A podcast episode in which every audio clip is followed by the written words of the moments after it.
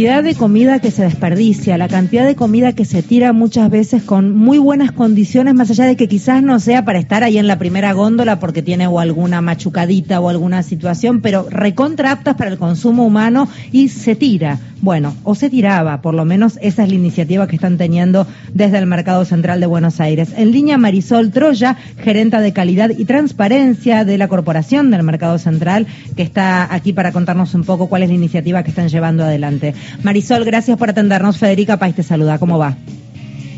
Buenas tardes, Federica. Muchísimas gracias por invitarnos a formar parte de tu programa. A ver, ¿cómo, cómo, es, cómo es la historia? ¿Qué es lo que están haciendo en el Mercado Central, Marisol?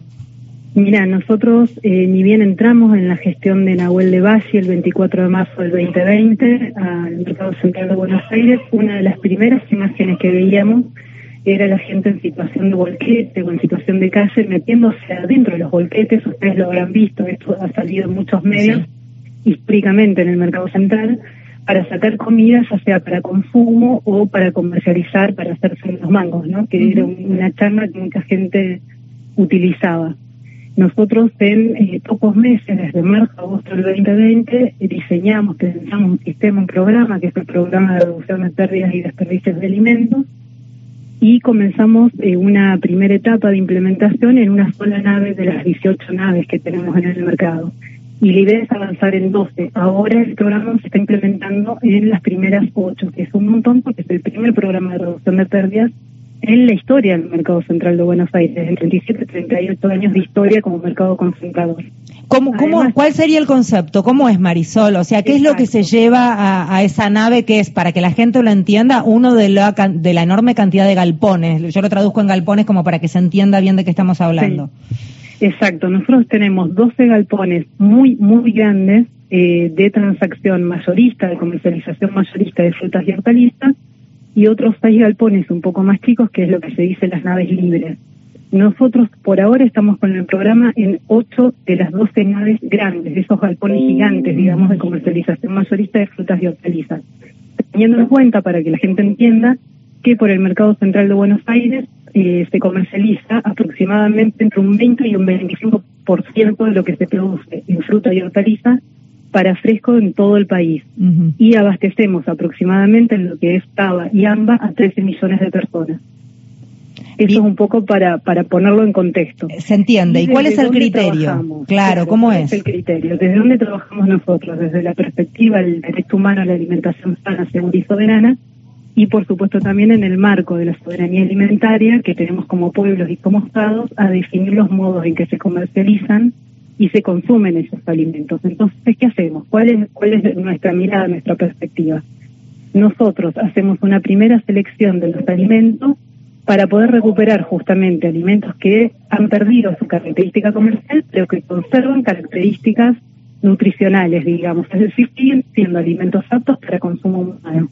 Y obviamente en un mundo y en un país donde el hambre también es parte de la realidad, eh, para nosotros era muy importante la creación de este programa para poder recuperar miles y miles de kilos de alimentos, que es lo que estamos haciendo, eh, para el consumo humano y para el abastecimiento de comedores populares y organizaciones sociales. ¿Cómo sería, Marisol? Ustedes pasan puesto por puesto, los puesteros ya saben que tienen un lugar donde dejar esa fruta y verdura que no pueden vender. ¿Cuál sería, desde un lugar práctico, que me cuentes cómo es el caminito?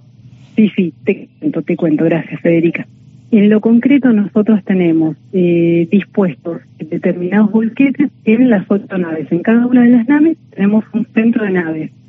En ese centro de naves están dispuestos tres trabajadores y trabajadoras a donde nos llega, digamos, la mercadería que donan los operadores y empresas del mercado que ya no tiene característica comercial, que ellos ya saben que no lo van a poder vender y que el nivel de maduración, bueno, ha llegado a su fin. Por ejemplo, el tomate en verano, claro. ¿no? Y por supuesto que en determinadas etapas del año, en invierno la fruta y la hortaliza se conserva más y en verano se conserva muchísimo menos por las condiciones climáticas. Entonces, por ejemplo, en tomate estamos invadidos de, donaciones de tomate, que la verdad que obviamente que a la gente le viene muy bien. Sí.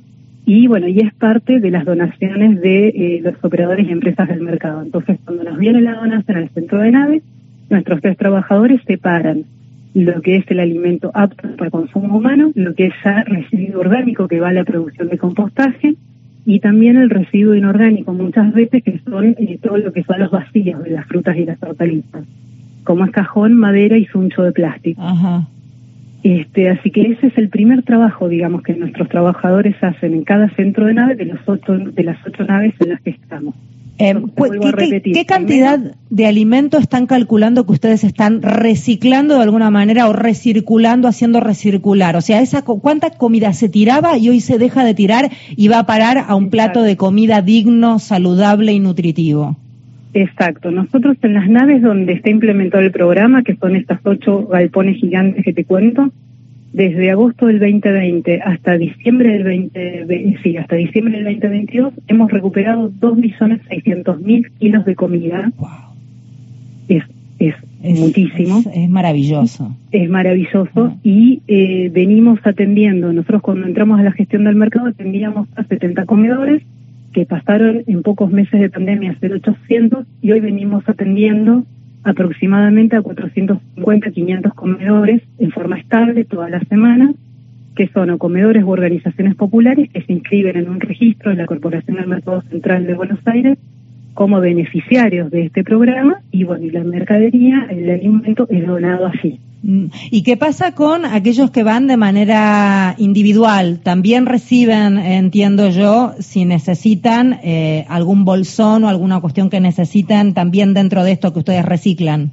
Sí, sí, exactamente. Existe el programa Familia, a donde también van algunas familias individualmente, también el área de acción comunitaria y eso, bueno, se organiza por día y por semana también de acuerdo a la tradición de alimentos que vamos teniendo, ¿no? ¿Sabes, Marisol, que en otros países, charlábamos antes de hacer la nota contigo, en otros países, por ejemplo, se recicla la verdura, esa que es imperfecta, de alguna manera, y que no tiene ese lustre y esa cosa redondita, que yo cada día sospecho más de la fruta perfecta. Yo prefiero esa fruta imperfecta, que se pudre más rápido, Real. entiendo, claro, porque además entiendo que esa fruta tiene menos conservante y, y bicho que le meten para que dure más y de repente un, tomate te dura tres meses, ¿viste? Y no, no me, yo quiero que se eche a perder. Digo, en, hay otros países en donde esa fruta va a parar a mercados donde se vende un poco más barato y entonces eh, sirve para todo el mundo. Esa fruta sigue circulando, hay panzas que se llenan con esa fruta y esa verdura de muy buena calidad, pero no perfecta, y no se tira. Sí, sí.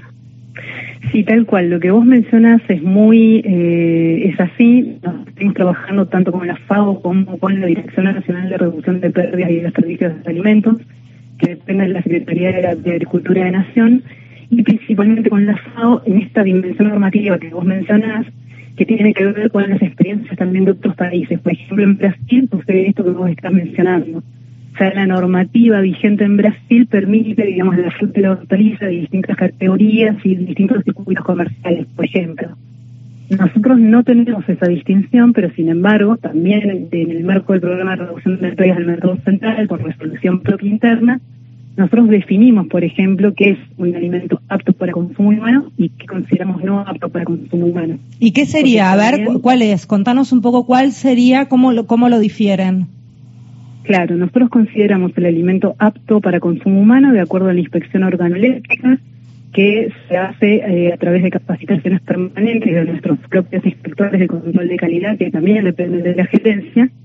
Eh, cualquier alimento que quizás por característica comercial, que es esto que decir, no sé, una manzana que tiene un diámetro más pequeño, una naranja que tiene eh, también puede ser un diámetro más grande o más pequeño, un pomelo, un tomate que no tiene eh, la coloración, por ejemplo, el tomate absolutamente roja, que quizás, eh, bueno, estaba un poco amarillento o anaranjado. Toda esa fruta y hortaliza eh, sigue conteniendo obviamente un valor nutricional enorme y por eso es, eso es lo que consideramos nosotros alimento apto para el consumo humano. Eh, lo cual garantiza también para, para aquellos que a veces levantan el dedo diciendo les dan de comer basura o cualquier cuestión, de ninguna manera, de, ninguna manera. lo que sí puede llegar a estar ya eh, para echarse a perder va a parar al compostaje. ¿A dónde va ese compostaje? ¿Dónde, ¿Dónde se ubica el compostaje? ¿Cómo lo reparten? Si es que lo reparten o lo va a retirar a algún organismo, en fin, alguna organización, ¿cómo es? Sí, sí, sí. Lo, entonces, el segundo subproducto, digamos, o resultado del programa de de pérdidas la producción de compost, que vos mencionás. Nosotros creamos también en el marco de este programa el primer patio de compostaje de la historia del mercado central, Y hasta ahora también, desde agosto del 2020 a diciembre del 2022, hemos procesado 3.800.000 kilos de alimentos que ya son residuos orgánicos, ya no se considera alimento apto para consumo humano. Y eh, con esta producción de compostaje eh, nos dona a instituciones públicas, universidades públicas, huertas comunitarias, organizaciones de la agricultura familiar o campesina que producen alimentos y para eso, bueno, en nuestro caso tenemos un convenio con el Ministerio de Desarrollo Agrario de la provincia de Buenos Aires eh, para esta donación, pero además cualquier institución pública inscribe nos manda un mail para decir que necesito, solicito una donación de compost y bueno, sencillamente se lo paso a Bien, a ver, que estamos teniendo un temita con la comunicación, no sé si te estás moviendo, Marisol, o nada, o pasa no, eso. Estoy quietita, la verdad. pasa. Eh, a ver, ¿a dónde puede escribir la gente entonces por el tema del compost? Del compost?